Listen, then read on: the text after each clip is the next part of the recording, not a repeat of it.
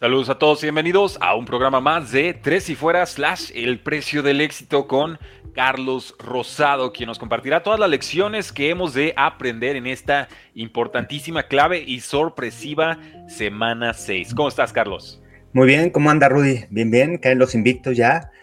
Filadelfia y también el equipo de San Francisco. Este, ya vamos a platicar más adelante de estos partidos, pero bueno, semana interesante y qué buena semana, ¿no? Hay equipos que han ido creciendo, equipos que van a ser contendientes, equipos que les cuesta mucho trabajo anotar en la zona roja.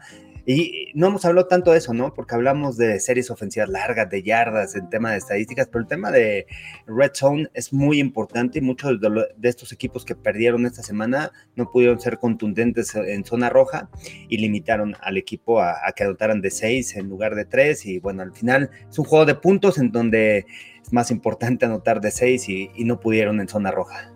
Sí, totalmente. Ahora vamos a tener varios ejemplos así. Creo que te está refiriendo eh, quizás a los gigantes. Yo estoy pensando en, los Baltimore Ravens. Gracias a todos los que se están conectando en estos momentos. Transmitimos en vivo a las 10 a.m. hora del centro de México. Los que van llegando, sigan echando sus likes y esperamos sus comentarios para poderlos incluir a lo largo de esta transmisión. Obviamente, si quieren que aparezca su comentario en pantalla, mientras hablamos de un juego, pues tiene que ser un comentario sobre ese juego, ¿no? Y ya al final podemos tocar temas NFL en general.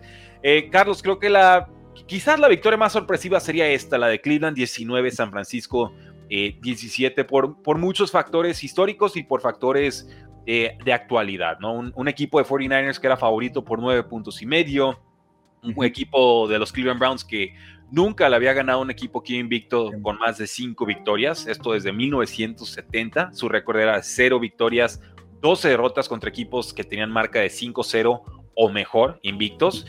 Y aparte no tenían a Deshaun Watson, ¿no? Este coreback que venía de una buena actuación, recuerdo, semana 3, no logra recuperarse en este bye week y ya no fueron con el novato, ahora van con EJ Walker. Entra a San Francisco, consigue su touchdown de trámite con, con Christian McCaffrey y de ahí se nos empieza a descomponer el partido. Se lastima McCaffrey, se lastima Dimo Samuel, Samuel que no ha estado sano esta temporada y no parece que vaya a sanar pronto.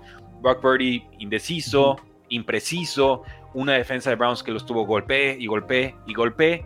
Hasta Jake Moody, un novato que ha sido confiable esta temporada, nos falla dos goles de campo, incluyendo uno de 41 yardas, con 6 segundos en el reloj, para ganar el partido. Realmente se le juntó todo a San Francisco. Igual empecemos en ese costado del balón porque creo que también hay mucho que decir con Cleveland.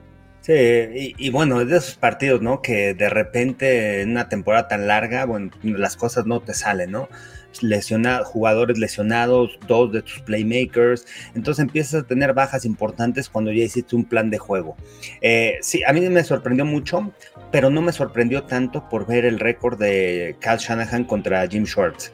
Lo hablaba en el previo de Fox Impacto, 1-8 Cal Shanahan contra Jim Schwartz. Jim Schwartz es el corredor defensivo de Cleveland. Le lo conoce muy bien, sabe cómo atacar a Cal Shanahan.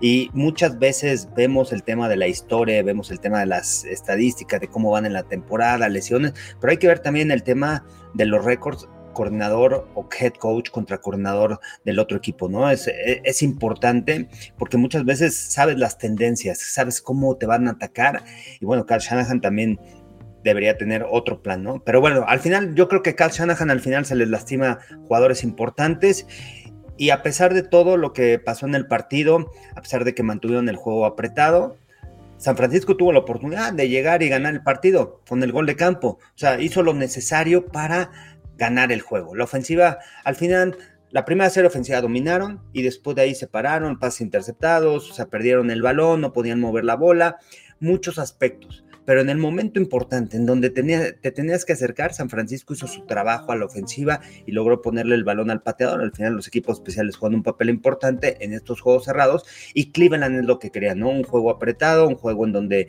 San Francisco no se fuera muchos puntos arriba y llegaran en el cuarto cuarto muy parejo, porque cualquier cosa puede suceder, ¿no? En estos partidos en donde presionas al coreback, en donde tienes una defensiva elite, me parece que Cleveland tiene una muy buena defensiva y con la mancuerna, ¿no? Con su coordinador defensivo que es Jim Schwartz, lo que hacen con esta ofensiva de San Francisco. Pero al final San Francisco tuvo la oportunidad para poder remontar el juego y se les fue con, el tema de, los equipos especiales. Me sorprendió mucho. También hay que darle el acierto a Kevin Stefanski porque hace 15 días perdieron contra Baltimore, los dominó Baltimore y con Dorian Thompson Robinson, ¿no? Como coreback. Dijo, no me voy a ir con él no está listo para la NFL todavía, el novato de UCLA, ¿sabes qué? Me, pongo a buscar en agencia libre, PJ Walker, agárralo, coreback, y es el que inicia el partido. Entonces también hay que darle el crédito a, a Kevin Stefanski por encontrar a PJ Walker, por adaptarlo tan rápido a su esquema ofensivo, por protegerlo con el tema del ataque terrestre, pero al final lo proteges como coreback y sabes que es un coreback que ya tiene experiencia iniciando partidos. Se enfrenta a una defensiva sólida como la de San Francisco y, y PA Walker supo resolver sin sus mejores números, lo que sea, pero apareció en momentos importantes y, y, pudieron hacer jugadas explosivas. También en este partido creo que las jugadas explosivas, pases de más de 20 yardas, carreras de más de 15 yardas, le favorecieron a los Browns. A Mary Cooper tuvo un gran juego y, y eso marca la diferencia en este juego. Sí, totalmente. Hablamos de que Mari ah, eh, Cooper tuvo 108 yardas por aire, Jerome Ford 4.9 yardas por acarreo, PJ Walker casi entrega el balón al final, tuvo que haber sido interceptado, le dan eh, un, poquito de vida extra, se le veía la cara de wow, de la que me acabo de salvar, pero, pero con todo y todo, finalmente hasta Dustin Hopkins tuvo ahí su, su gol de campo de la victoria. Entonces la defensa es tan buena que puede ganar, parece, con cualquier mariscal de campo, un tema que se va a repetir en, en otro partido específicamente de Jets contra Eagles. Y, bueno, y, también, ¿no? En esta semana, si vemos este, el partido de Jets, vemos el partido de los Browns, eh, defensivas que están respaldando al equipo, lo único que necesitas a la ofensiva es complementar, no perder el balón, mantenerte en el juego, llegar al cuarto cuarto muy parejo. esa es la clave. Si tú tienes una defensiva elite en la NFL o de las top 5 que te pueda provocar algo, muy importante llegar en el cuarto cuarto parejos porque todo puede suceder, ¿no? le sucedió a Filadelfia, los mantuvieron con 14 puntos, aguantó la defensiva de, los Jets, pero la ofensiva tampoco perdía eh, perdía el balón. A pesar de que no anotaron en zona roja, les costó trabajo, fueron con goles de campo, se mantuvieron ahí en el partido muy parejo. Entonces hay que aprender esto, ¿no? O sea, es un juego de 60 minutos en donde los últimos 15 minutos te lo puede ganar la defensiva, siempre y cuando la ofensiva lo mantenga parejo y juegue el fútbol americano complementario para la defensa eh, al final del juego. El ataque ayuda a la defensa y la defensa al ataque y equipos especiales también no meten situaciones comprometidas a ambas facetas del balón. Nos dice J. Jesús, saludos a todos, sigan echando sus likes y todos le dan likes este video se abre a nuevas personas, se suman, llegan más comentarios, se pone mejor el programa. Nos dice J. Jesús, y sin Watson, se dirá que Purdy perdió a Christian McCaffrey a Samuel y los Browns todo el juego con quarterback suplente. No es excusa para ver qué medio... Eh, que se pone medio nervioso 49ers, es lo que alcanzo a entender ahí. Pues bueno, digo, es un juego complicado, te están golpeando todo el partido, eh, lo de Miles Garrett es muy especial, entonces pues tampoco es la peor derrota de la historia, pero ciertamente es sorpresiva porque no estuvo el coreback titular de, los Cleveland Browns y estaban en, severa desventaja. Eh, soy Niner y qué bueno que llegó de una vez la derrota y no después. Creo que se aprenderá más de la derrota que si se hubiera ganado con ese gol de campo, dice Edgar Arturo Jiménez Ibarra. Yo creo que las lecciones ya las tenían porque realmente el juego de San Francisco no era bueno. Eh, pero pues también se vale ganar de panzazo, ¿no? Saludo a, los Buffalo Bills. Entiendo el punto de, bueno, si pierdes rápido ya la presión del invicto no está ahí. Sí es presión, pero yo, yo soy de los que pues prefiero ir invicto y ya si la presión me alcanza ni modo, ¿no? Prefiero acercarme a la historia.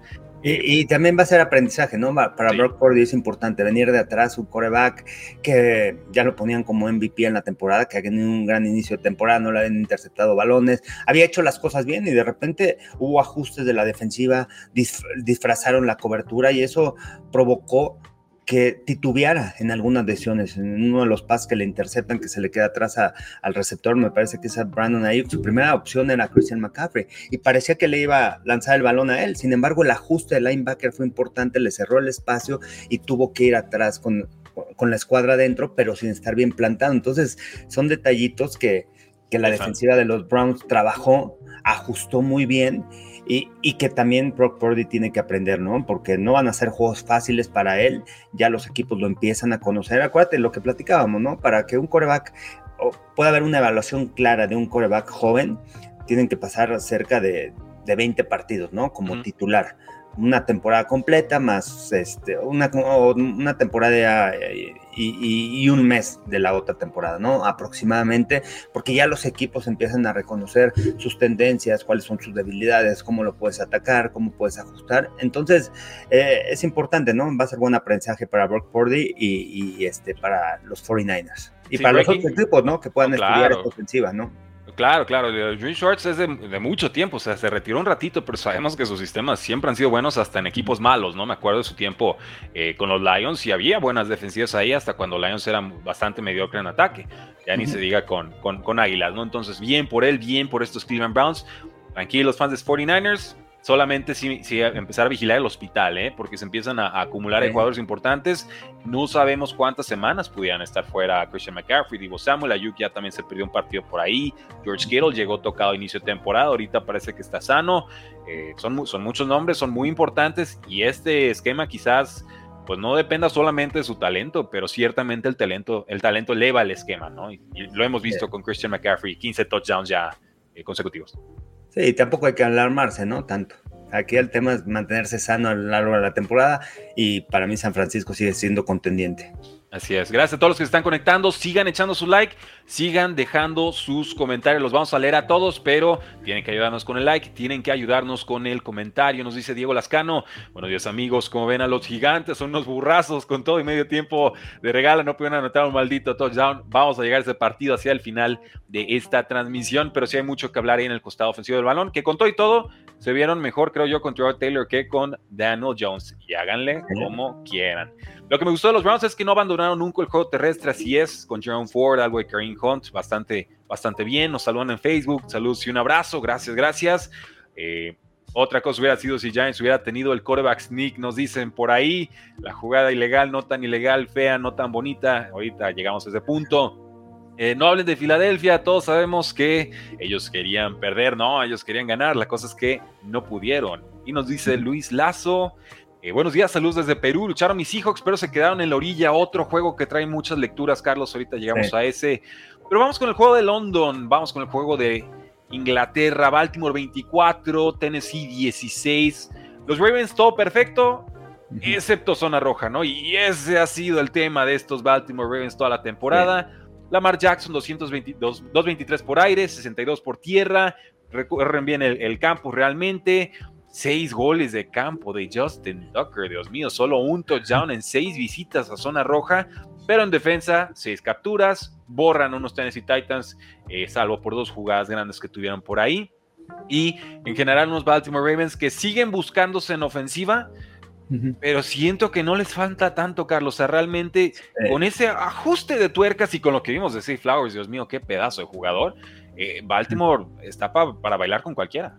Sí, Baltimore es un equipo que va a estar ahí en playoffs, que va a estar luchando, eh, que Lamar Jackson está jugando bien, que eh, tiene un buen equipo, ¿no? También han sufrido de varias lesiones en el tema de la línea ofensiva, pero han sabido resolver. Y el tema, como lo dices, ¿no? En Red Zone, pero también para los Titans, tuvieron cuatro veces en zona roja y solamente anotaron una vez de seis puntos, ¿no? la diferencia es que de Titans no espero nada, Carlos. De Ravens todavía espero algo ofensivo, pero de Titans de se dio muy mal Tannehill, qué bárbaro. Sí, y, es increíble cómo Bravel sigue manteniendo esos juegos tan cerrados, ¿no? Porque si tú ves las estadísticas y ves cómo sucedió el partido, es un dominio total, ¿no? De los Ravens en este juego. Y al final eh, es 24-16. Pierden al final por este por 8 puntos. Entonces, lo mantuvo cerrado todavía hasta el cuarto cuarto. Ravens se me hace un equipo sólido, un equipo contundente, un equipo que Lamar Jackson estaba jugando a, nivel MVP al principio de la temporada, ahí va, va creciendo. Pero son esos ajustes en los que tienen que mejorar en juegos parejos. Le costó contra el equipo de Pittsburgh igual. Contra Pittsburgh también tuvo problemas para anotar en zona roja. Pasa que se le cae un receptor y bueno, se tienen que ir con tres puntos, se van 10-0 y, y cambia ¿no? el rumbo del partido. Han desaprovechado algunas oportunidades, pero bueno, una buena victoria para los Ravens esta semana, que vinieron de una derrota la semana pasada contra de, los Steelers. Y se pone pareja, ¿eh? se pone pareja ese norte de la, de la americana con Pittsburgh, con Cleveland que ganó, con, este, con, los, eh, con los Ravens y con Cincinnati. O sea, ganaron todos los que jugaron esta semana del norte. Entonces, muy pareja es eh, el norte de la, de la americana. Van a cerrar. Y, de la, y del tema de Titans, pues, ¿qué te puedo decir? Muchos problemas. Hay que hacer una reestructuración. Yo, te puedo decir, Carlos. El tema de coreback, el tema de coreback, ¿cómo ha sufrido Ravens, no? Sin playmakers, o sea, ves un equipo que todo depende de Derrick Henry, ¿no? De lo que puedan hacer, hacen maravillas con eso, de lo que pueda hacer la defensiva, pero cuando la defensiva no logra complementar, no logra robar balones, no logra hacer una captura y poner al equipo en situación complicada, realmente se les complica el juego. Entonces, este, es una fórmula muy vista. Ya, se sabe, ya, se sabe que de esto Titans es Derrick Henry, no pierdas el balón, buena defensa. Y a veces solo te sale una de esas tres cosas. 233 yardas, casi todas de Derrick Henry, fueron 113. Ryan Tannehill se sale con una lesión de tobillo, pero en el campo pues tampoco estaba haciendo mucho, uno de nueve en, terceras oportunidades, los equipos especiales mal, por ahí eh, se me está escapando el nombre del jugador, me acuerdo ahorita en unos, en unos segundos, pero filea un balón que ni al caso, yo digo, bueno, déjala votar, ¿qué es lo peor que puede pasar? Quedan segundos, ¿qué clase de regreso mágico pudieras tener ya con dos defensivos encima, no? Y, hace un botch, eh, reception, botch punt, recupera Ravens después de haber fallado y, bueno, que no pueda avanzar el, balón, tres puntitos, ¿no? Y, van sumando esos puntitos, esos puntitos en un juego que se decide por ocho. Evidentemente Titans, con todas las limitaciones infinitas que tienen, deja puntos en la mesa. Y eso es lo, triste y lo increíble. Nos dice Chester Montes, saludos a todos. Lamar Jackson solo quiere ese aumento de sueldo, no quiere aumentar su nivel de juego. No, yo creo que necesita un poquito más de complicidad de los receptores. Para, mí es buena temporada de Lamar Jackson, pesó una intercepción ahí eh, un, tanto eh, fea, la verdad sí fue fea. En cuanto a ese partido, es que si no ganaran los Ravens, eh, hubieran sido un equipo de humo. Las formas no importan porque eh, no se les puede pedir mucho más que ganen esta clase de partidos. Yo creo que sí se ve un dominio, una mejora de Ravens. La cosa es que pues, si dejas puntos en la mesa, pues siempre vas a estar vulnerable a que en, el último cuarto te pegan una, diría yo, una disburciada, ¿no? De que de la nada te saquen un resultado que no sabes y cómo quedó. ¿Cómo extrañan, extrañan a AJ Brown los Titans? Dice J. Jesús. Y más después de ver que lleva cuatro juegos de más de 125 yardas y anotación. Totalmente. ¿eh? Y, aquí la apuesta fue: vendo a AJ Brown, pica alto, me ahorro el contrato y voy con un novato de nombre Traylon Burks. Ahorita Traylon Burks ni siquiera puede entrenar, ¿no? Y así ha sido toda la temporada. Y, encontrar un, receptor que vaya al centro del campo, a la altura de los linebackers y que te genere yardas después de la recepción como AJ Brown, pues no lo han tenido, ¿no? O sea, yo no sé cómo arriesgaron con Traylon Burks, que es más vertical, que es un receptor que él tienes que lanzar afuera de los números, y que de Andre Hopkins es igual, ¿no? Es un receptor que sí, que, que gana el balón 50-50, pero todo es afuera de los números, nada adentro como lo hace AJ Brown. Así que para mí fue una gran adquisición por parte de Filadelfia y lamentable, ¿no? Porque cómo lo dejaron ir el año pasado los, los Titans. por, el, tipo de juego de su quarterback, por el tipo de juego de, Titans. Es, hazle la vida fácil a alguien de zonas cortas intermedias que te pueda ayudar en profundidad. Es que AJ Brown lo hace todo. Eso, es lo bonito de AJ Brown, ¿no? O sea, fundamentalmente es un jugador muy sobrio, con buena técnica y aparte tiene un físico muy robusto. De pronto parece físico de linebacker. Eh, y, es eso, o sea, es un jugador que generaba mucha eficiencia por encima de lo que se esperaría en una ofensiva aérea tan limitada como siempre ha sido la de los Titans. Se va, nadie puede llenar ese vacío y entonces, pum, todo se viene para abajo, ¿no? Hasta el trabajo de Eric Henry se vuelve mucho más complicado. Pedro Toledo nos dice, eh, saludos desde La Serena, Chile, saludos, ya estamos en el cono sur, fantástico. Y vamos con otro lindo juego, Carlos, que me da gusto que por fin ya le tomé el pulso a estos Cincinnati Bengals. Van al alza, ganan 17 a 13 a unos Seattle Seahawks eh, con muchos problemas al ataque este equipo de Cincinnati, eh, pero me voy a enfocar sobre todo en defensa porque lo hiciste bien, Carlos. Tu diagnóstico fue correcto y, lo citaste. El coordinador defensivo Lou Anarumo tiene que aparecer en algún momento y aquí está. Contiene Cam Taylor Britt, una jugada importante. Eh, Gino Smith, ahí tuvimos un, pick. BJ Hill le metió presión a Gino Smith en la última eh, este partido. Sam Hubbard tuvo una captura en cuarto y gol, una serie ofensiva previa. Logan Wilson constantemente en el partido, 11 tacleadas, un sack clave, obliga a los Seahawks a despejar en la segunda mitad. Y aparte, Kenneth Walker se queda con apenas 16 yardas y 9 acarreos en la segunda mitad, después de haber anotado en la primera. O sea, si hay problemas en Bengals, son ofensivos, porque la defensa por fin apareció y de qué manera. Sí, y, apareció en el cuarto cuarto, ¿no? En el momento importante donde se cierran los juegos. Un duelo en donde parecían los, las primeras dos series ofensivas de Bengals, pum, pum, touchdown, ¿no? O sea, se fueron 14 puntos y después de ahí no pusieron, no pudieron hacer nada.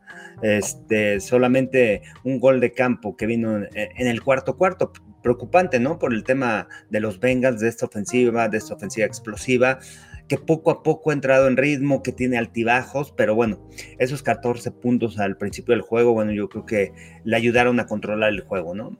Y el cuarto cuarto, porque es importante para los Bengals, por lo que provoca contra el equipo de los hijos. Fue un pase interceptado, fue un despeje y dos veces los pararon en cuarta oportunidad. Momentos importantes, críticos, la defensiva eh, hace jugadas grandes y elimina los puntos. Y, hablamos del tema de zona roja, hablamos de los Seahawks. Eh, las oportunidades que tuvieron los Bengals fueron dos nada más en, dentro de la yarda 20 y las dos fueron anotación de 6 puntos, lo que marcó la diferencia de este juego. Eh, los Seahawks subieron cinco veces en zona roja y solamente anotaron una anotación de 6 puntos. Limitaron goles de campo y al final no puedes ganar así, es complicado. Entonces tienen que ser productivos. Hablábamos del tema de la, de la zona roja, lo importante que es, lo importante que sacar puntos en esa zona cuando estés ahí, tengas la oportunidad y, y, es donde puedes ampliar la ventaja. Y más cuando vas de visitante, ¿no? O sea, con una defensiva que te empieza a ajustar, no desaprovechar este tipo de situaciones. Desaprovecharon los Seahawks y dejaron ir el juego. Para mí dejaron ir el juego los Seahawks, ¿eh? no pudieron resolver a pesar de, porque, porque limitaron ¿no? el ataque ofensivo después de esos dos touchdowns de, de los Bengals. Todavía los Bengals con muchas dudas, ¿eh? para mí hay muchas dudas. Me parece que se, los eh, Ravens se pueden llevar a la norte. Va a ser muy pareja, ¿eh? ¿Qué va a pasar cuando regrese Sean Watson y Pittsburgh? ¿Qué va a pasar? O sea, de repente también ahí va a estar, ahí, ahí está en la pelea, ¿no? Está en la conversación de ese, de ese norte de la, de la americana.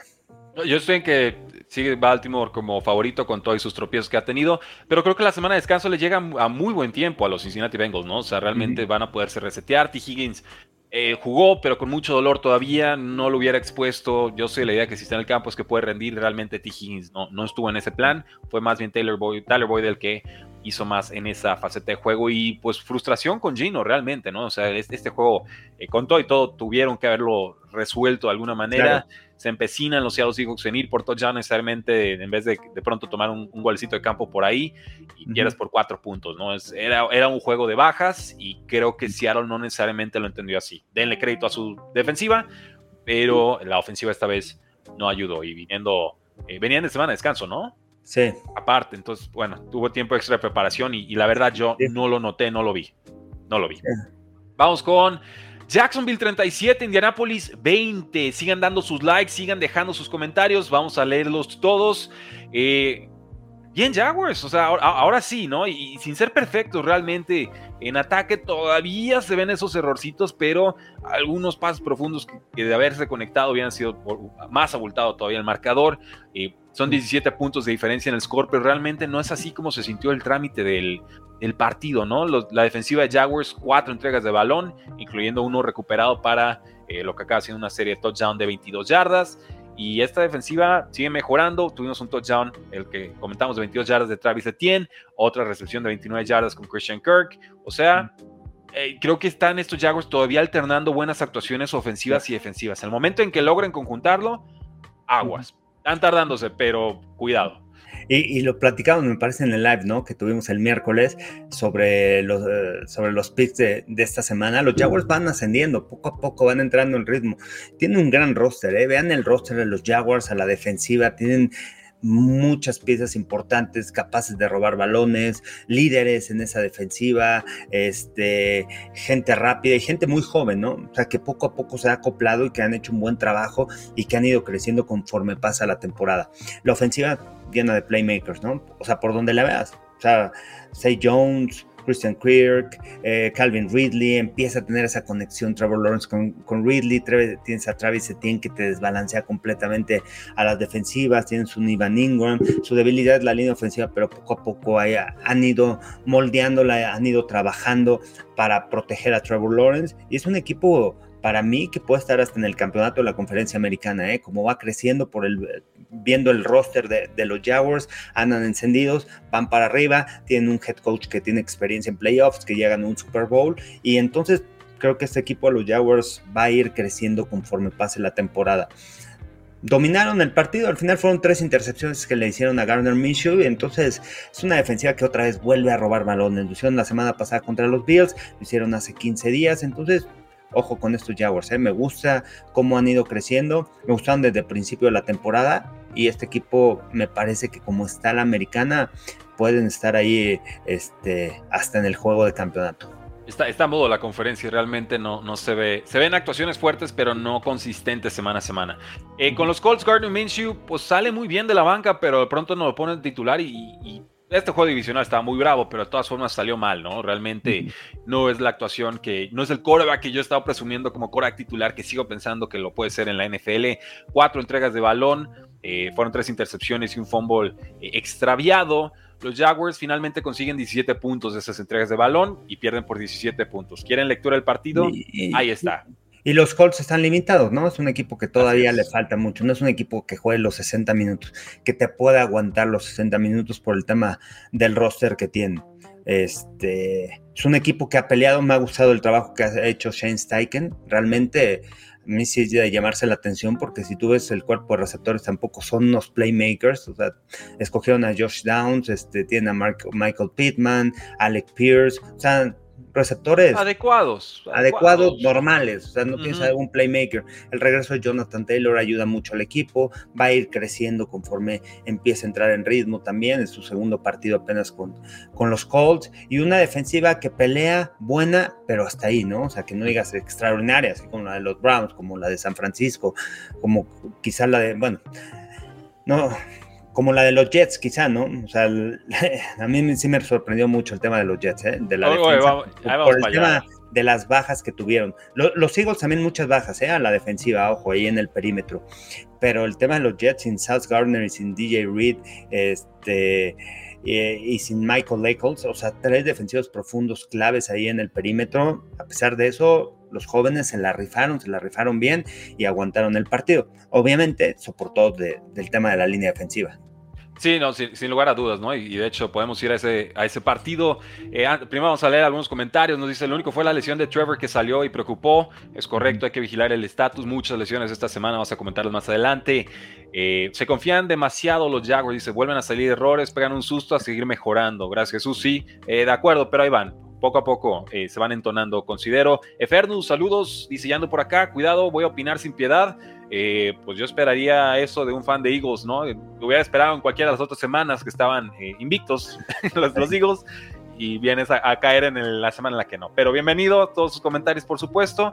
Y pues nos dice, pregunta Sergio, oye, un jugador, un refuerzo por ahí de, de Dolphins. Eh, pues sí, pero no va a ser calibre Max Crosby. ¿eh? Aquí de reojo estaba checando el salary cap de Dolphins. Tienen 2 millones de dólares de espacio. O sea, no, no puede ser un jugador de ese tipo, salvo magia contractual. No, no, no sería el tipo de, de, fichaje, ¿no? De contratación. tiene a Jalen, eh, eh, Phillips. Me gusta a mí, Jalen sí. Y ah, bueno, el, año, pasado trajeron a Bradley Chop para ser ese jugador que desbalanceara. Ahora, ya gana Broncos, ¿no? ¿Dónde está la defensa de Broncos? Pues pues, ¿dónde está Bradley Chubb? No sé si era toda la causa, pero yo creo que sí puede ser un 30-40% de la razón. Eh, llega y regresa a Ramsey, ¿no? Ya no sé si la semana que entra va a regresar el otro mes, o, pero ya, ya va a regresar, ¿no? Pero al final, mm, creo que es más importante de la línea defensiva, ¿no? El tema de presión del coreback, eh, armarte fuerte en el tema de las trincheras, y eso es lo que ayuda mucho, ¿no? Los siete frontales junto con los linebackers es muy importante porque eso soporta mucho a los backs defensivos. Sí, totalmente. Bueno, y vamos con este juego que, que le traes ganas a, los Jets, a tus Jets, ¿puedo decirles tus Jets? No sé. Jets 20, Filadelfia 14, cuatro entregas de balón de estas águilas de Filadelfia. Si no esperaban este resultado, denle like al video. Así de sencillo. Si no esperaban victoria de los Jets, denle like al video, sigan comentando. Eh, sorprende, ah, sorprende hasta cierto punto eh, no porque Filadelfia no haya dado avisos de esto, yo creo que sí han dado avisos de que es una oficina todavía inconsistente que no está al nivel de lo del año pasado. Pero pensaba que el haber recuperado Dallas Gordon en esta ofensiva ya los iba a catapultar de nuevo a ese nivel de antaño y no ha sido el caso, ¿no? Y realmente entregas de balón, sí frustrado el quarterback Jalen Hurts, pero esa, intercepción final a, Dallas Gordon fue un pase muy pobre, ¿no? O sea, yo eso se lo veo a otros mariscales de campo y, y lo revientan. Jalen Hurts tiene crédito, hay que dárselo, pero es una jugada impropia. Están realmente sufriendo de más esta lesión de Lane Johnson en la línea ofensiva o, no explica eso a totalidad lo que pasa específicamente en el costado ofensivo del balón, que ahorita igual pasamos a defensa. Mira, el tema de Filadelfia, si tú ves también lo que sucedió la temporada pasada, que era, ¿cuál era la estrategia? ¿No? Este año no les, no les ha funcionado así porque ya los equipos han ajustado, ¿no? Es irse arriba rápido en la primera mitad son esos puntos. Creo que fueron más de 300 puntos los que lograron hacer en la primera mitad de la temporada pasada.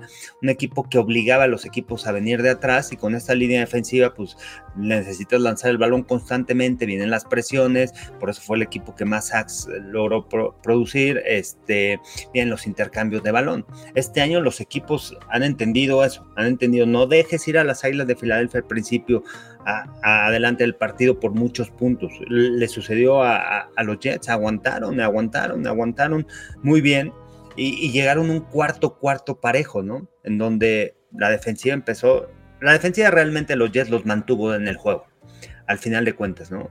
O sea, el tema de, de los intercambios de balón, de la presión de la línea defensiva, hay dos bajas importantes también, hay que hablarlo por parte de los Jets, eh, digo de Filadelfia. Del lado de hecho, Cam Jurgens, quien inició como guardia, eh, está lesionado. Y luego se lastimó en el partido Lane Johnson. Por ahí estuvo atacando Jermaine Johnson, que dio un partidazo, el número 11 de, de Nueva York. Y estuvieron atacando de ese lado, ¿no? Entonces, creo que Aquí yo le doy el mérito a los Jets por lo que lograron hacer, por lo que lograron hacer en el cuarto cuarto, cerraron, limitando a series ofensivas tres y fuera, tres y fuera, tres y fuera, despeje, pase interceptado a, a, Filadelfia. Entonces, cuando te mantienes así es lo que hablábamos. O sea, si tú mantienes a los equipos, llegas en el cuarto cuarto muy parejos, si tienes una defensiva sólida, una defensiva agresiva, una defensiva que te puede generar intercambio de balón, una defensiva que le puede, que le, que puede presionar al coreback. Entonces, ahí vienen los juegos en donde un, pase interceptado, una mala decisión del coreback puede marcar la diferencia y sucedió con los Jets. Lo que no me gustó de Robert Sala, que no habló con sus jugadores, a ver, ya estamos en esta zona, ya vamos a obligar a los a, Filadelfia a quemar sus dos tiempos fuera, vamos a acabarnos el tiempo y tirar el gol de campo y acabarnos, ya no regresarle el balón. Al final anotan. Los dejan anotar. Filadelfia y bueno, le dan otra oportunidad, ¿no? Pero son detallitos que al final te pueden costar caro, porque les dejaron mucho tiempo, 1.40, me parece, dos tiempos fuera a Filadelfia. No pudieron resolver, confiaron en la defensiva, pero en cualquier otro no sé, o sea, ese tipo de juegos, o sea, son, estrategias, ¿no? Son, son decisiones claves. Al final no puedes jugar así con un equipo donde ah, has tenido problemas a lo largo de la temporada, cierra mejor el partido, ciérralo bien y, ya no le permites a Filadelfia regresar al juego. Sí, eh, sin lugar a dudas, creo que quemar reloj y, decir yo voy, pase lo que pase, yo voy a ser el último que va a tener la pelota, generalmente es la estrategia acertada, sobre todo si te lo está diciendo el rival, ¿no? De pásale, te dejo anotar hmm, te, quedas pensando, ¿y por qué me dejarán anotar? No? Pues porque analíticamente los hijos saben y lo tienen muy estudiado que es, hay que dejarlos pasar para, porque tu enemigo no es, ya no son los Jets, ahora es el reloj. Entonces, mientras más reloj tenga, más oportunidades tengo de sacar un resultado que finalmente no se da. Entonces, en el resultado le funciona a los Jets, pero coincido 100% contigo, Carlos. Eh, estratégicamente, tácticamente, ahí me parece que hay un, error. Que no borra todo lo bueno que hicieron los Jets. Eh, solo si voy a aclarar algo aquí. ¿eh? Error sale, sale error de prensa y dice a todos los corebacks que hemos enfrentado este año, los hemos maniatado, ¿no? Casi los borramos a todos. Sí.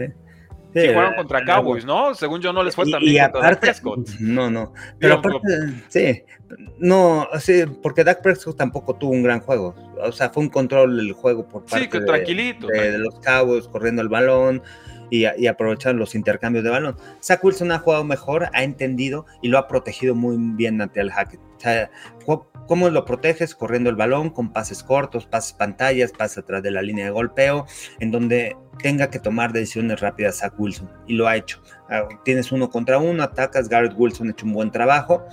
En una ocasión, cuando Zach Wilson mantiene mucho tiempo, se mantiene mucho tiempo en la bolsa y con el balón, no toma decisión rápido, vino la captura. Entonces son son cosas que obviamente suceden en los partidos porque es circunstancia del juego, pero son decisiones que tiene que tomar, que tiene que mejorar Zach Wilson. Pero en general, en, durante todo el partido lo estuvieron protegiendo así y eso ayudó mucho a la ofensiva para limitar los intercambios de balón, los errores del coreback, las capturas, echarlo para atrás. Y el tema de, los Jets, ¿no? O sea, a mí me sorprende mucho y vean a estos jugadores, y creo que sí los vieron ayer, CJ Mosley y Quincy Williams, los dos linebackers, están en todos lados, atacan, trabajan muy bien en conjunto, hacen muy bien su trabajo. Si la carrera viene del lado de CJ Mosley, CJ Mosley toma el bloqueo y cierra el espacio Quincy Williams. O sea, trabajan muy bien en conjunto y, se comunican muy bien, están por todos los lados del balón y y creo que se habla poco del tema de los linebackers centrales de, los Jets y, han ayudado mucho, ¿no? O sea, porque hablas de Quinn Williams, hablas de Jermaine Johnson que pueden presionar por fuera, pero el tema de estos dos linebackers han marcado una gran diferencia en esta defensa. Sí, totalmente. Ahora, y también sucede algo con Zach Wilson, que qué bueno que lo mencionas, porque ya me iba a ir de, largo, porque pues no dan muchas ganas de hablar de Zach Wilson, pero esta vez no cuesta el partido. Ya está confiando en su receptor número uno y creo que eso ya es una aleluya para los Jets de Nueva York, ¿no? O sea, Garrett, Wilson está uno a uno contra un cornerback, voy para allá. Y le voy a dar la oportunidad, aunque mis instintos colegiales, NFLeros, buenos o malos, digan, híjoles, no, está un poco complicada la jugada, puede ser intercepción, confía en tu jugador, confía en tu estrella, da la oportunidad, y más veces que no, Garrett Wilson lo está resolviendo, ¿no? Y lo resolvió el año pasado y lo está resolviendo este. Sí, Garrett Wilson es alguien en donde te tienes que preocupar, no lo puedes dejar uno contra uno, te gana en las rutas, buena salida, tiene paciencia, tiene buenos planes para correr sus rutas, entonces es alguien muy complicado de cubrir. Lánzale, lánzale, el año pasado fue productivo. Zach Wilson no lanzó ningún pase de anotación, los dos, los cuatro pases de anotación que atrapó este Garrett Wilson fue con Flaco y con eh, White. Eh, Zach Wilson no confiaba tanto en él, cuando estaba él sus números bajaban mucho. Ahorita ya está confiando y, creo que eso también ayuda a la ofensiva, ¿no? También respalda mucho al coreback. Dice, bueno, voy uno contra uno, ya voy a confiar en que Garrett Wilson va a poder hacer la jugada, se va a separar y voy a confiar en él, voy a, eh, lanzar con anticipación. Y Bruce Hall es impresionante, ¿no? La manera como explota el hueco es impresionante, esa velocidad, esa velocidad en las cinco yardas en donde se llevan los defensivos, pum, parece que trae otra velocidad, eso ayuda mucho al corredor de, al corredor segundo año de los Jets. Totalmente. Si les está gustando live, dejen su like para que lleguen más personas, lleguen más comentarios y se ponga mejor este show. Y si nos están escuchando en formato de podcast, pues suscríbanse al podcast y dejen una reseñita de cinco estrellas. Eso también ayuda mucho a ambos canales. Adelante. también hay que mencionar, ¿no? Que en el juego de Filadelfia una jugada clave fue el pase que se le caía de Ponte Smith. ¿eh? Ah, eh, esa fue, la, fue clave para matar a los Jets en el cuarto cuarto. Se le cae aquí de las manos solo. O sea, buena decisión de Jalen Harris, buena protección de la línea ofensiva. Al final no logra ejecutar. Se le cae ese balón y, ahí hubieran aniquilado ¿no? A, a, Nueva York. Porque después de esa jugada vino la captura, los echan para atrás, le complican la serie ofensiva a, a Eagles. Entonces, son detallitos también que bueno, van afectando durante el partido y que al final los Jets aprovecharon. O sea, así, así como hablamos de los pases interceptados, de lo que sucedió durante el partido, también la ejecución, ¿no? Al final, el momento importante tienes que aparecer porque esa jugada pudo marcar la diferencia en el juego. Sí, el, discurso sería muy distinto, ¿no? De, ah, Jalen Hurts, a pesar de todos sus errores, saca un resultado complicado, como los Buffalo Bills esta semana, y, y, y acabó y siguen invictos, ¿no? Y, y, eso es algo que específicamente pues, no dependió del coreback, con todos sus problemas. Esa jugada la hizo bien, con eso alcanzaba. Y pues por eso es un deporte en equipo, ¿no? Y por eso hay que analizar en contexto. Muy, muy buena punta ahí.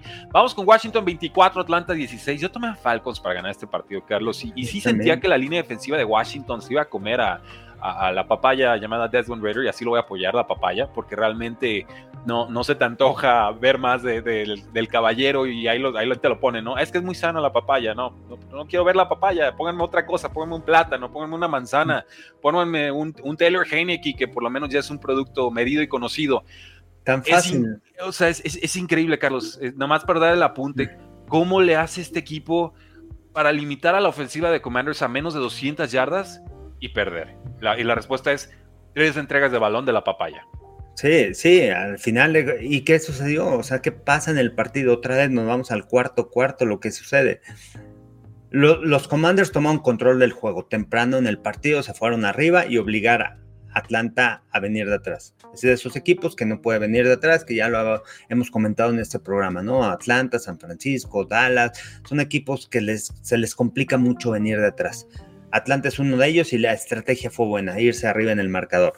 Los limitaron en el cuarto cuarto, es un buen trabajo la defensa, pero lo que sucede para los Falcons, O sea, es un equipo que, ok, tiene la oportunidad, ya la defensiva logró detener a Washington y en el cuarto cuarto tienes que cerrar. ¿Qué sucede en el cuarto cuarto? Anotación, pase interceptado, te paran en cuarta oportunidad, interceptado. Tres veces pierdes el balón, porque el, al final jugártela en cuarta oportunidad es una pérdida de balón también al final. Correcto. Entonces, pierdes tres veces el balón para cerrar el juego, en donde tienes la oportunidad de venir de atrás y en donde estás abajo, ¿no? O sea, por este, ¿cómo se llama? Por ocho puntos. O sea, con una anotación puedes empatar, ¿no? y dos entregas de balón en los y puedes, Y puedes tirar gol de campo y, o sea, tuviste oportunidad, sí tuviste oportunidad, la defensiva te limitó a la ofensiva de Washington, los limitó, pero al final no pudiste resolver. Ahí están tus tres series ofensivas. O sea, son hasta, no, hasta con goles de campo, 3-3-3, te das nueve puntos, le das la vuelta al juego. Vas interceptado, downs interceptado. No hay nada ahí, ya, ya, ya, sáquenlo, ya, ya, ya y, estuvo. Y Arthur Smith sabe perfectamente el coreback que tiene, o sea, Desmond Reader no es, ese, no es un coreback. Se le ve en la cara, se le está desencajado. Uf, o sea, ¿en serio? Íbamos bien y me sales con esta payasada en este momento del partido.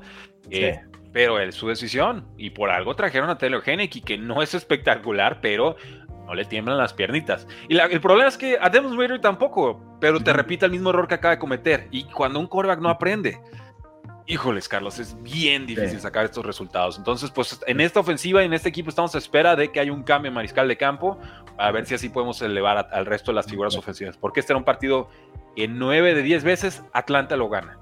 Y yo estoy muy contento de haberlos tomado porque la defensa los limita a menos 200 yardas. Cuando tú limitas a menos de 200 yardas a tu rival, 99% de las veces vas a ganar. Ya, pero ya no puedes hacer nada. no hay más, no, hay, más.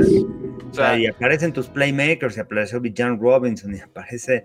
O sea. Cal Pitts tuvo su, su touchdown, una, buena recepción. John Smith está de en 2, Drake London también. O sea, está funcionando el equipo, pero tienes que esconder a tu coreback. Y cuando le dices, oye, dame un poco más, no mucho, un poquito más. Cierra, clutch. No hay forma. clutch, no es un coreback clutch. y lo había hecho, lo, le digo, un, reloj roto te da el tiempo, la hora correcta dos veces, ¿no? Lo hizo contra Packers, lo hizo la semana pasada, pero, pero no es ahí. Y Falcons invirtió una tercera ronda, no, no es necesario insistir con él si ahí no es. Commanders permitió 20 puntos, 40 puntos eh, de, Bears. Sí, o sea, Justin Fields los hizo pedazos en semana 6. La defensa regresa en grande. Y una intercepción bastante buena ahí de Kendall Fuller. Eh, también consiguiendo un touchdown. Eh, Jamie Davis enfría el partido con un pick. Sam Howell, el leonero, respondón, tiene un piso, tiene un techo de producción, capturado cinco veces. O sea, o al en esa línea ofensiva, Washington no va a ningún lado. Vamos con Minnesota 19, Chicago 13. ¿Cómo es la vida sin Justin Fields? Y la respuesta es algo amarga. Algo amarga. Este juego, sorpresivamente, Vikings encuentra una nueva fórmula para ganar, que es en el costado defensivo. Esta ofensiva de Vikings solo consiguió 220 yardas en ataque, pero esta defensa de los vikingos consigue 5 capturas. Y sí, la lesión de Justin Fields de mano es importante, pero antes de irse, Chicago tampoco estaba funcionando. Sí, no, no, no. y bueno, por fin aparece, ¿no? Otra vez vuelve a aparecer. Creo que es la segunda anotación de la defensiva de los Vikings. Así es. Que ha sido su debilidad esta temporada. Es la segunda anotación que logran conseguir. Y bien, lo que ha hecho Brian Flores aguantan, pero sí es preocupante, ¿no? Sin Justin Jefferson, esta ofensiva realmente no funciona, ¿no? O sea, limitado, ya lo dijiste, 220 yardas de, de Minnesota a la ofensiva. Y cuando está Justin Jefferson, la productividad crece mucho, ¿no? aunque tiene buenos receptores. Jordan Addison otra vez volvió a aparecer en las diagonales, anotaron, supieron resolver, pero apoyados de la defensa. Entonces, poco, poco, ¿no? De qué, decir de este juego. Y, este, el novato entró, eh, que se fue, que se vio muy bien en pretemporada, este de División 2.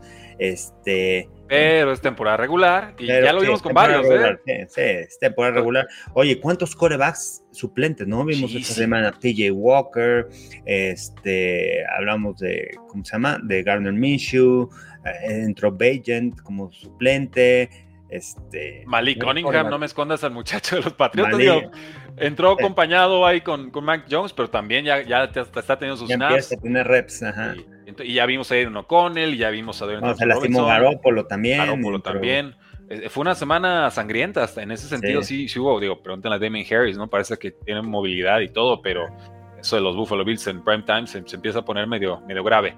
Eh, y bueno, destaco este partido de los Vikings solamente porque tuvieron cinco capturas, un, un regreso de fumble para touchdown de Jordan Hicks y bueno, sin Justin Jefferson habrá que buscar nuevas fórmulas, parece que ahí les van encontrando. De Chicago, pues bueno, dos lindos juegos, pero sin coreback. Pues o sea, sin lo único que medianamente puede hacer especial a Chicago, no, no hay forma realmente de sacar resultados. Eh, y Chicago estuvo buscando coreback suplentes, ¿eh? sí tenía a Bagent, pero les gustó su actuación, pero trajeron a otro veterano. Y en pretemporada estuvo PJ Walker, ¿eh? También. El tema por, firmar a Bagent como segundo coreback y PJ Walker bueno, te resolvió aquí con Pues eso. Miami 42, Carolina 21, Carlos, parecía que aquí se venía otra sorpresa. Me escribía y lo voy a revelar aquí, lo voy a delatar. No, no, no, Gus Ambris, de Gus Ambris de Locos por la NFL. Dice, oye, 14-0 este, Panthers, me van a romper la quiñela. Le digo, calma, muchacho.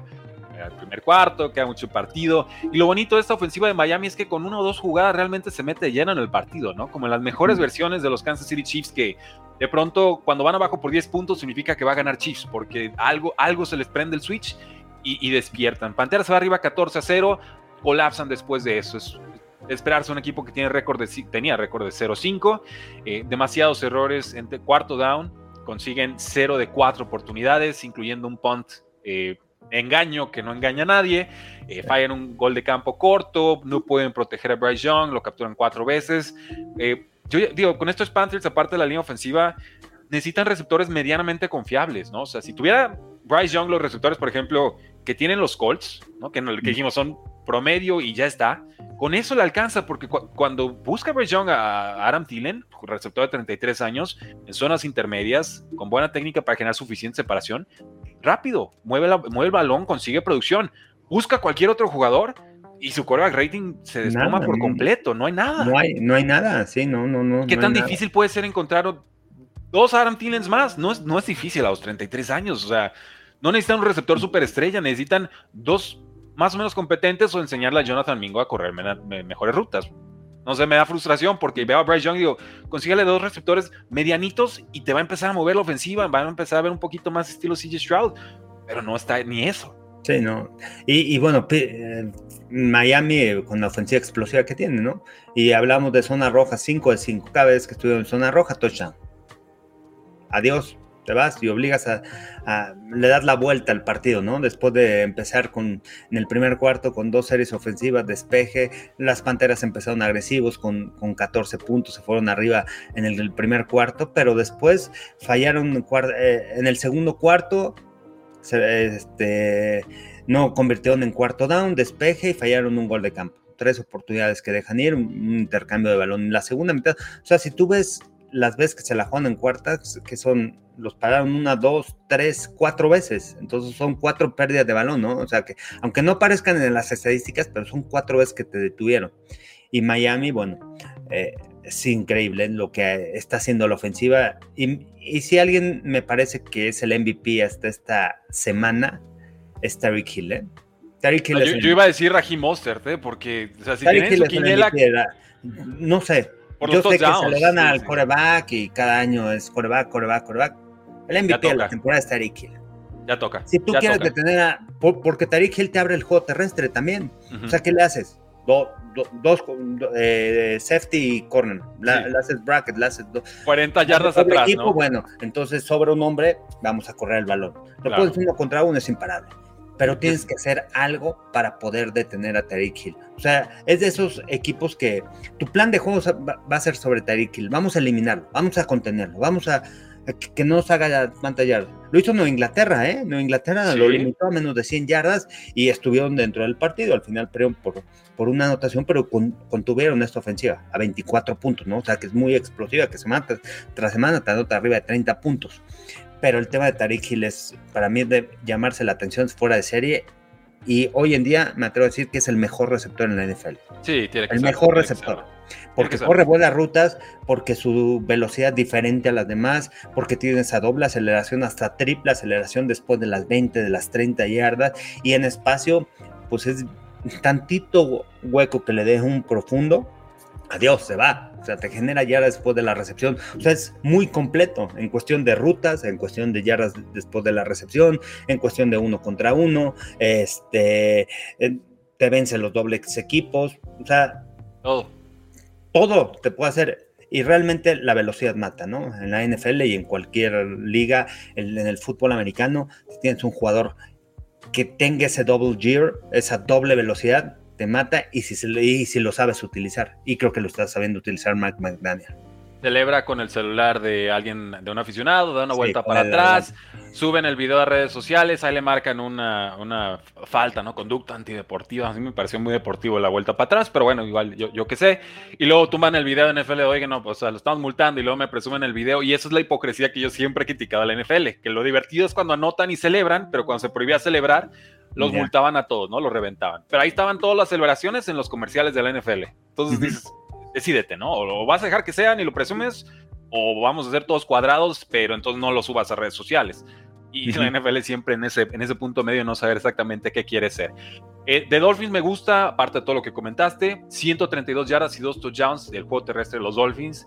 Eh, regresan ferozmente de una desventaja de 14 a 0 que quizás a otros equipos se les hubiera eh, complicado. Terry Hill, 163 yardas touchdown. Y veo que intentaron involucrar más a Jalen Waddle. No sé si por esquema, por decisión de cocheo, que creo que fue eso, o por la ausencia de Devon Achan y que entonces hay que involucrar a otros jugadores. Y, el tema y el tema terrestre, ¿no? También este que hemos mencionado también semana tras semana de McDaniel es correr el balón. ¿Cuántas veces corrieron el balón en este partido?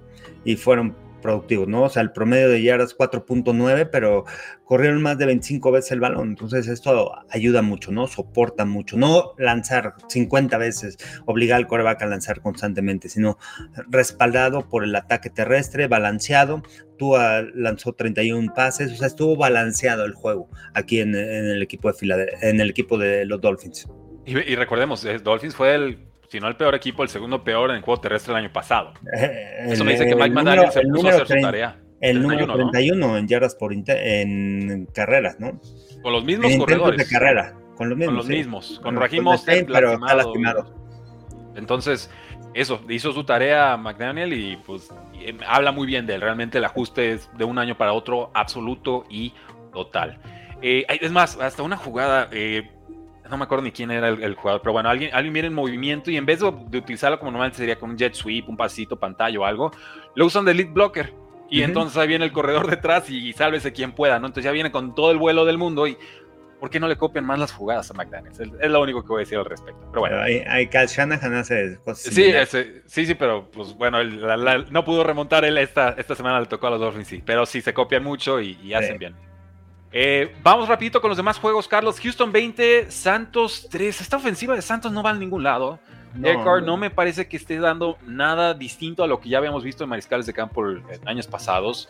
Y, y Dennis Allen, bueno, pues le puedo tener respeto como coach defensivo, pero realmente le falta alma a este equipo. O sea, vienes de meter una paliza a los Patriotas, que bueno, hay que reconocerlo.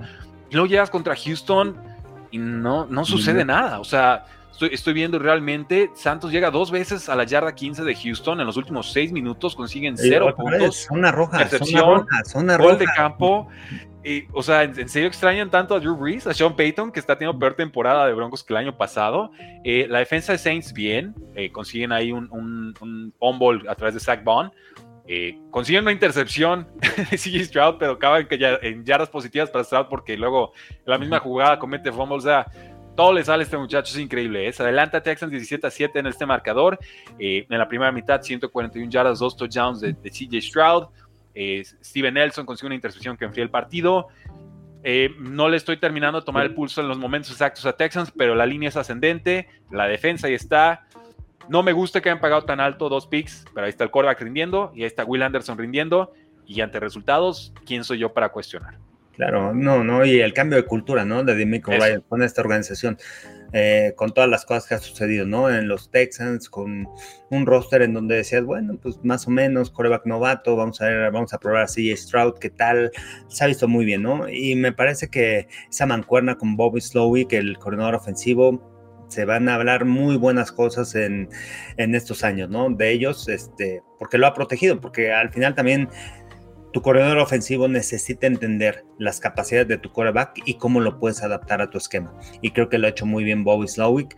Y, y lo que ha hecho Demico Ryan, ¿no? el cambio de cultura, lesiones en la línea ofensiva, ya lo hemos hablado muchas veces, el tema de sus linieros titulares no están presentes por parte de los Texans. Han sufrido de seis lesiones en la línea ofensiva, seis jugadores fuera, y a pesar de eso, bueno, pues, es un cuerva que lleva una intercepción solamente en la temporada, que no haya perdido el balón, que se deshace rápido del ovoide, que es novato, y, lo han protegido muy bien.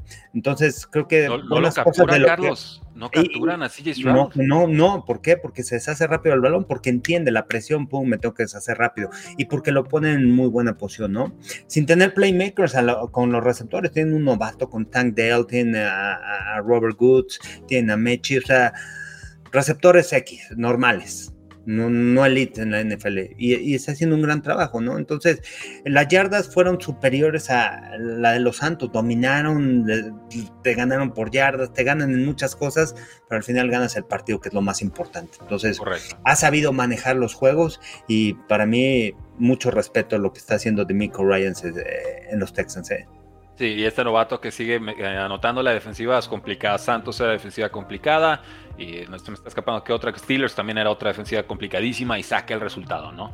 Detroit 20, Tampa Bay 6. Puede haber sido más abultado el marcador para, para Detroit. Pierden a David Montgomery. No estuvo activo Jameer Gibbs, aunque estuvo ahí al lado del campo, pero no estaba eh, con Jersey. Y aquí lo bonito es qué confianza tiene Jared Goff, ¿no? Qué bien le funciona el esquema con 353 yardas, dos touchdowns aéreos, completa 30 de 44 pases, muy bien en corto, muy bien en intermedio, hasta el bombazo de 45 yardas con Jameson Williams, bienvenido a la temporada, y con eso enfrían el juego. Y en defensa, los bucaneros limitados a dos de 12 en terceras oportunidades. Eso a pesar de que Baker Mayfield, aunque usted no lo crea, era el quarterback más eficiente en terceros downs esta campaña. Entonces, se me hace bien cortito el marcador de 20 puntos, pero eh, con un Jared Goff que tuvo mucho más volumen de pase de lo que habíamos esperado ante la inoperancia del juego terrestre, resuelven muy bien, están 5-1 y creo que le, le pegan y le ganan a cualquiera, ¿eh? o sea, juegan a Eagles y Lions le da lucha a estos 49ers. No respondo porque este front, front, front four está muy rudo y en ofensiva están muy entonados, ¿no? Y van recuperando efectivos. Y, es una unidad que pues ha perdido eh, jugadores también, ¿no? Perdió a, su safety hace algunas semanas y, y en linebacker, o sea, y en Lions, qué, qué, gusto.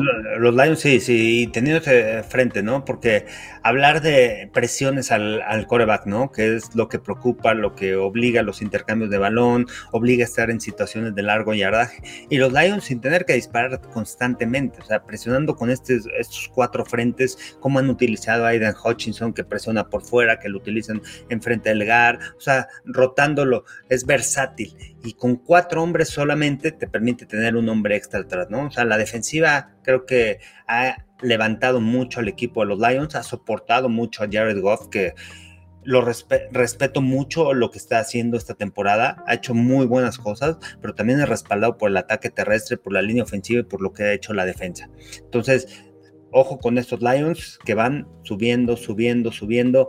Esa victoria en la semana 1 fue muy importante para ellos porque muchas veces a lo mejor no, no entiendes, ¿no? O sea, son cosas que no, no hay en las estadísticas ni nada. Muchas veces tú cuando vas, te enfrentas a un equipo que es el campeón de la NFL, le ganas en su casa.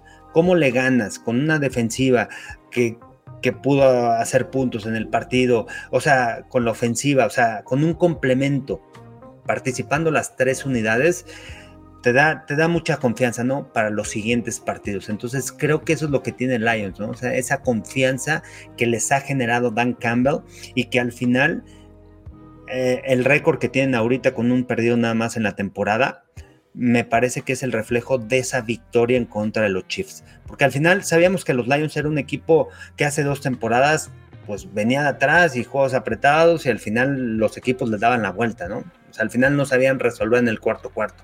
El año pasado mejoraron mucho y este año les hacía falta eso, confianza, porque tienen un gran roster y tienen un equipo que está jugando muy bien, ¿no? O sea, tienen la mejor línea ofensiva o de las mejores tres líneas ofensivas de la NFL, se han mantenido sanos también esa línea ofensiva y ha ayudado mucho, ¿no? Y, y creo que el reflejo del equipo de los Lions, vean la anotación de Amon Sam Brown, lo que hace Craig Reynolds, el corredor.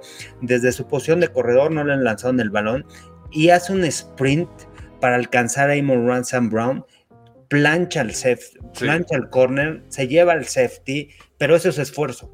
O sea, muchas veces tus compañeros ya ven que la jugada va adelante, pues ya no siguen la jugada. Este cuate siguió, se esforzó y marcó la diferencia, ¿no? Fue la diferencia de una jugada grande a una jugada de anotación de Amon Sam Brown. Entonces, creo que ese es el reflejo de los Lions esta temporada y, y yo los veo que se van a llevar el norte y que van a poder llegar lejos. Se tienen que mantener sanos, pero han hecho un muy buen trabajo. Y qué bueno que mencionas a Kirk Reynolds, porque podría ser el coreback, el, el corredor titular de los Lions. El, el no estamos bien ahí, pero el corredor titular. Si David Montgomery creo que va para por lo menos una semana, quizás dos. Eh, Gibbs es un tema de costillas, es más de manejo de dolor. Creo que puede jugar, pero un mal golpe y, y vas para atrás. Entonces, ojo con Reynolds, que ha tenido sus oportunidades, ha sido cumplidor, no es espectacular, pero es un corredor fundamental, sobrio, y la actitud la, acabas de comentar, ¿no? Sí, y el año pasado inició partidos, ¿no? Con, Así es. Con Detroit, cuando se lastimó de Andrew Swift, cuando se lastimó Jamal Williams, entonces es alguien que tiene experiencia en NFL, que ya ha estado en esta organización y que entiende perfectamente la filosofía y la cultura de, de Dan Campbell.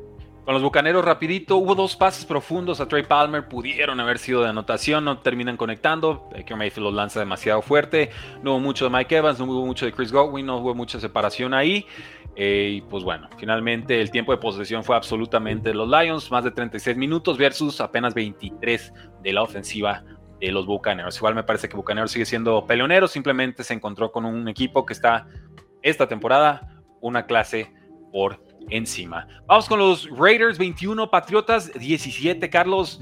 Yo le estaba echando porras a Raiders, ¿eh? yo, yo quiero a Caleb Williams en los Patriotas, ya háganle como quieran, ya, victorias no, no me importa, línea ofensiva, nada, nada más que no se lastimen, es lo único que pido, o sea, que acaben la temporada medianamente sanos, que sobreviva Belichick si quiere, si puede, y vamos por ese coreback porque ya está, ahí está, es la oportunidad de oro. Patriotas no ha tenido un pick alto en 20 años que Belichick lleva de head coach y se le abre la oportunidad de par en par y todos estamos clarísimos en que el coreback no está. Mac Jones, cuando improvisa, falla, porque está falto de confianza. Hace un rollout hacia la derecha, pasando hacia atrás, sin pie apoyado, alcanza a ver a Hunter Henry tan solo, tan solo, que lo manda el pase tres yardas para adelante, interceptado, casi pick six, ¿no? Y este equipo de Patriotas, menos dos yardas al final del primer cuarto. Encuentran nuevos récords negativos estos Patriotas cada semana. Es increíble. Se van con 107 yardas al medio tiempo. Me río porque realmente si no río, exploto o lloro. Este, hay un touchdown de, de Ramón de Stevenson. Y luego un pase hacia la derecha. Así que Elliot que me dio hasta ternura, Carlos. Me dio hasta ternura. Su touchdown, voltea, celebra y luego ve el pañuelo y dice, no, no puede ser. Y, lo, y yo me acuerdo del, del de Ohio State y recuerdo al, al de Cowboys ya tiene como tres velocidades marchas menos, pero por ahí iba y no lo alcanzaron y estaba bien orgulloso de su jugada y se la quitan. Y dices, wow, se lastima Garópolo, entran los suplentes y aún así Raiders no se vuelve loco, saca un resultado y Max Crosby con la grandeza que ya lo caracteriza resuelve el partido. Siete tacleadas, incluyendo un safety Mac Jones que prácticamente liquida el encuentro. Patriotas récord 1-5, Raiders 3 y 3 y pues va. Y mucho más parejo, ¿no? El partido porque los Raiders así lo quisieron, ¿no? Uno de seis en zona roja al final. Entonces, eso te habla de la no productividad de, los Raiders en este partido, porque pudieron controlar el juego, ampliar la ventaja y, fácil llevarse el triunfo. Al final son cuatro puntos la victoria de los Raiders y este muchas cosas que pensar, ¿no? Con el equipo de Nueva Inglaterra, qué va a pasar, si van a dejar a, a Bill Belichick como general manager o van a hacer algún cambio. ¿Qué va a pasar aquí en esta organización? Va, muchas preguntas, ¿quién tiene la culpa? Hay muchas cosas, ¿no? Que, que tiene que resolver Robert Kraft, que tiene que platicar y, este y también ver cuáles son tus activos y empezar a armarte y agarrar picks para, para el draft, ¿no? Del otro año. Entonces va a ser muy interesante lo que puedan hacer en este ahorita de aquí a noviembre, ¿no? Que es el deadline para el, para el trade de los jugadores. Así es. Caleb Williams o Drake May. Venga, ¿cómo vamos? O sea, no importa quién sea, pero algo, algo. Y ya vimos activo a Malik Cunningham, lo comentábamos en algunas jugadas de engaño, movimiento. Sorprende, ¿eh? O sea, lo suben del practice squad directito a contrato de tres años. Entonces aquí Belichick eh, evidentemente tenía algo pensado, un rol pensado para Malik Cunningham, que una vez que lo revelara la NFL no quería que alguien se lo pudiera llevar del practice squad, ¿no? Entonces, eh, inusual el movimiento, pero, pero adelante hay que buscar alguna chispa en algún lado y simplemente aquí no está. Davante se lleva un golpazo, pobrecito, no está sano esta temporada escupe el balón para arriba y cómo no, o sea, un golpazo legal pero brutal. Eh, y la del juego venganza de Jacoby Meyers, 60 y tantas yardas y su touchdown, yo creo que le dio mucho gusto eso, y aparte sale el no tackle Aaron Butler a decir, oye, pues yo estuve varios años en Patriotas, Belichick ni me volteó a ver, ni dijo hola, ni nada, y, se, y, tira el golpe. Bueno, seguro está pensando en muchas cosas esta temporada, ¿no? Pero sí fue, fue raro. Entonces, los exjugadores no le, no le perdonan a Belichick el, el momento que está viviendo. Ni modo. Exacto. Rams 26, Arizona 9. Arizona se fue arriba en el marcador al menos medio tiempo, Carlos, pero se nos desarma, ¿no? Se nos desarma Arizona. Ya lo de las entregas de balón es recurrente. No te aguantan los partidos. Tim James Conner fue un popurrí de corredores que no terminaron de producir. Solamente de mercado por aire fue lo que vi un poquito más consistente. Y esa segunda mitad de Karen Williams, 154 yardas por tierra. Cooper Cup en su nivel, Puka Nakua en lo suyo. Eh, vamos, o sea, hay, distancias entre los dos equipos. Sí, y, me gustan los Rams, ¿eh? Me gusta lo que ha hecho Sean McVay con esta escuadra, eh, con un roster muy joven, el que tienen por el tema del tope salarial y de todo lo que invirtieron en años anteriores. Eh, Matthew Stafford que está jugando sano y que esa es la ventaja, ¿no? O sea, Matthew Stafford está jugando bien, bueno, lo han golpeado en algunas ocasiones, pero está jugando con una línea ofensiva que tampoco que ha habido tantas lesiones, cuando se lastimaron ahí em, empezaron a ejercer. El año este, pasado. Hubiera, un problema, ¿no? Este año también contra Cincinnati, ¿no? Se les lastima el tackle del lado izquierdo, los estuvieron atacando y ahí lo dominaron pero creo que el equipo de los Rams, porque tampoco se esperaba tanto de ellos, ¿no? Esta temporada, por el tema de que era un roster muy joven, ¿no? El tema del roster a la defensiva, o sea, tú ves a los jugadores y muchos de ellos ni los conoces, ¿no? O sea, quiénes son. Eh, tienes a Aaron Donald y es el único, ¿no? y Es que sobresale en esa defensiva, ¿no? Pero creo que han hecho un muy buen trabajo. Hay que destacar eh, eh, la labor que ha hecho eh, Morris como coordinador defensivo. Y aquí lo importante de los Rams es si se van a mantener sanos a lo largo de la temporada con este equipo, pueden estar en playoffs. El tema de los Rams pasa en las lesiones, que no hay tanta profundidad en el equipo. Pero bien, y, y, los Cardinals han peleado todos los partidos. Jonathan Gannon ha hecho un gran trabajo, todo el esfuerzo que pueda con el roster que tiene. Han peleado, han luchado, han mantenido ahí parejito de repente algunos partidos, pero bueno, no es un equipo que te aguante 60 minutos porque también están, eh, bueno, si los Rams están limitados, están peor, o sea, estos no tienen profundidad en el roster y, jugadores elite, ¿no? Entonces es una gran evaluación para Jonathan Gannon para ver quién se va a quedar el año que entra y este y qué va a suceder, ¿no? O sea, tú lo ves desde la posición de coreback, o sea, Dobbs va a terminar la temporada. Kyler Murray no va a jugar este año. O sea, con Arizona no. Con Arizona no. Con Arizona no va a jugar porque tienen que hacer un cambio. No lo van a arriesgar porque si se lastima le tienen que pagar su salario del otro año y del próximo. Entonces hay muchas cosas, ¿no? En juego ahí en cuestión de dinero por el contrato que le ofrecieron a, a Kyler Murray. Entonces, pues, jugando con suplentes, corredores suplentes, coreback suplente, cambios en, en la defensiva. Entonces, eh, destacado el trabajo de Jonathan Gannon por cómo ha luchado, pero no es un equipo que al final cierre los juegos, o sea, que te aguante los 60 minutos. Y los Rams, pues destacar la actuación, lo, lo, que ha hecho, ¿no? Sean McVay con esta escuadra. Sí, estos Cardinals permiten 20 puntos, anotan cero en la segunda mitad. Eh, quizás lo más destacable sería Marquise Brown, 30% de target share en esta ofensiva, o sea, todo va para él y, pues bueno, es un jugador importante, sobre todo para fantasy fútbol. Y llegamos así al Sunday Night Football, estos Buffalo Bills que se rebajan al nivel de cualquiera que se les ponga encima. ¿Qué quieres? ¿Quieres? Ah, de sí, déjame, voy al inframundo, que si eres un ángel, ah, voy hasta arriba, que si eres... Taylor y esta ofensiva me de los Giants, ah, pues en ese nivel voy a jugar, no me, no me pidan más porque yo, yo así me entono, ¿no? Yo, yo me pongo al mood de la fiesta y, y va a ser difícil que Buffalo haga cosas en postemporada si siguen esta tónica, que no es de ahorita, ¿eh? es decir, es de muchos años, muchos, a mí, muchos años. A mí no me sorprende que Brian Dable mantenga así a su equipo, juegos parejos al final, este, pero lo que sí me sorprende son las jugadas explosivas, ¿eh? Empezó agresivo, empezó vertical, sí. ¿Qué, ¿cuál era la estrategia? Irnos arriba en el marcador rápido, sin embargo no pudieron anotar seis puntos, ¿no? En esa zona, en zona roja, pero jugadas explosivas, Darius Slayton y empezando a atacar vertical. Eh, agresivo. Entonces era la estrategia para qué? Para obligar a los Bills a venir de atrás, aguantaron, aguantaron los Bills, pero bueno, los Giants también, ¿no? Esa decisión. las dos, el final de, las dos mitades. ¿por qué, dice Taylor Taylor? No, es mía, ¿no? a lo mejor creo que no se mandaron dos jugadas y al final opta por ir por la vía terrestre cuando ya no tenían tiempos fuera.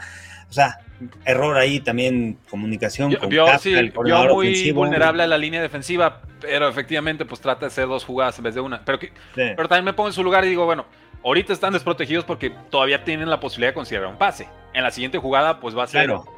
Pues saben que voy a correr porque ya no sirve de nada hacer un pase quizás, y entonces ya se cerró. Entonces es difícil. Si hubiera notado, hubiéramos dicho, ah, que la picardía de Troy Taylor sorprendiendo. En... Es, el discurso cambia, ¿no? Pero efectivamente, eh, sí hubo un error de comunicación porque es una jugada que tengo entendido tenía opciones. ejecuta una opción Troy Taylor, pero Brian Dable le dice, no, no, es que hay, en esa situación no debe haber opciones. Pero entonces es porque el coordinador ofensivo le dice, oye, te estoy mandando esta jugada, pero no hay opción, güey. O sea, es la jugada y ya.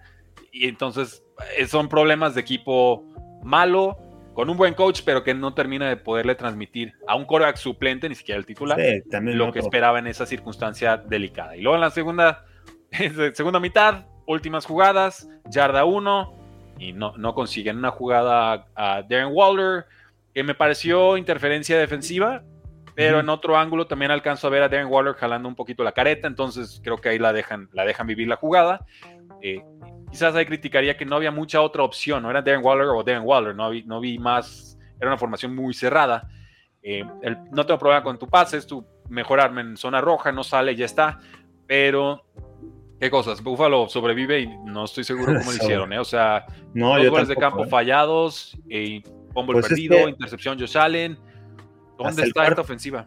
Hasta el cuarto cuarto, ¿no? Son esos 14 puntos. Fallaron dos goles de campo, balones perdidos, pero bueno, Bills va a estar ahí, ¿no? En la pelea en el este, vamos a ver contra, contra Miami, este, va a estar bueno, ¿no? Ahí el tiro es un equipo de playoffs, pero todavía hay muchas dudas, ¿no? No, no, que sean más balanceados. Cuando han sido balanceados los Bills de Buffalo, han controlado el juego, han corrido bien. se han alejado de James Cook, creo que se está notando, ¿eh? Y, Pues bueno, hay, que buscarlo, es, es buen jugador. Y pues ahí está, Carlos. Esas son nuestras lecciones NFL de semana 3, temporada 2023. Si les gustó el video, dejen su like. Si les gustó, suscríbanse. Si les gustó, activen la campanita de notificaciones. Todo nos ayuda a que este canal, estos canales sigan creciendo. Y Carlos, ¿cómo te podemos buscar en redes sociales? Arroba Carlos Rosado Ben, TikTok, Twitter, Instagram. Eh, Carlos Rosado 15 en Facebook y Carlos Rosado Sports en YouTube. Y sigan las transmisiones en Fox Sports, juegas en la noche y los domingos con dos partidos que, que a mí me tocan. Buenísimo. Eh, a mí me encuentran como Paradoja NFL en Twitter y en las demás plataformas como arroba precio NFL. Hacemos biografías deportivas, eh, pronto hacemos highlights, noticias 24/7, NFL, béisbol y otros deportes.